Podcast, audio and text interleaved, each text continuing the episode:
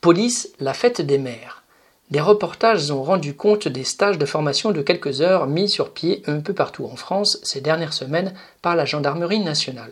Il s'agit d'apprendre aux élus à faire face aux agressions de toute nature auxquelles ils peuvent être confrontés.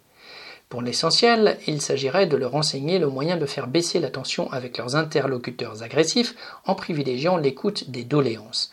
Des spécialistes du GIGN, voire du RAID, y interviendraient. Évidemment, on pourrait dire que ces spécialistes du dialogue devraient s'adresser en premier lieu à leurs collègues, gardes mobiles ou autres agents de la police nationale à qui on devrait enseigner à l'utiliser plutôt que le lance-grenade en tir direct ou le flashball pour éviter des centaines de blessés graves que leur usage intempestif a provoqué.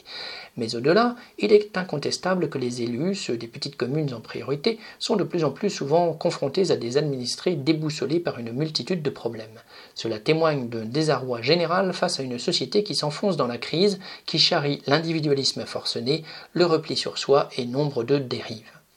En 2020, 1276 agressions, menaces, insultes envers les élus ont été recensées. C'est trois fois plus qu'en 2019. L'Association des maires de France, l'AMF, note que 500 maires ou adjoints et 63 parlementaires ont, durant la même période, été agressés physiquement.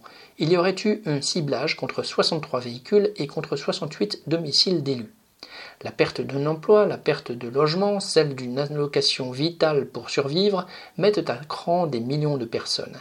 L'incertitude face au lendemain est quasi générale dans les milieux populaires. Ce n'est pas la même situation dans les quartiers riches. Et sur le terrain, le maire et les élus de base sont bien souvent les seuls interlocuteurs qui restent à portée de la population sans pouvoir résoudre la détresse et les angoisses de leurs administrés.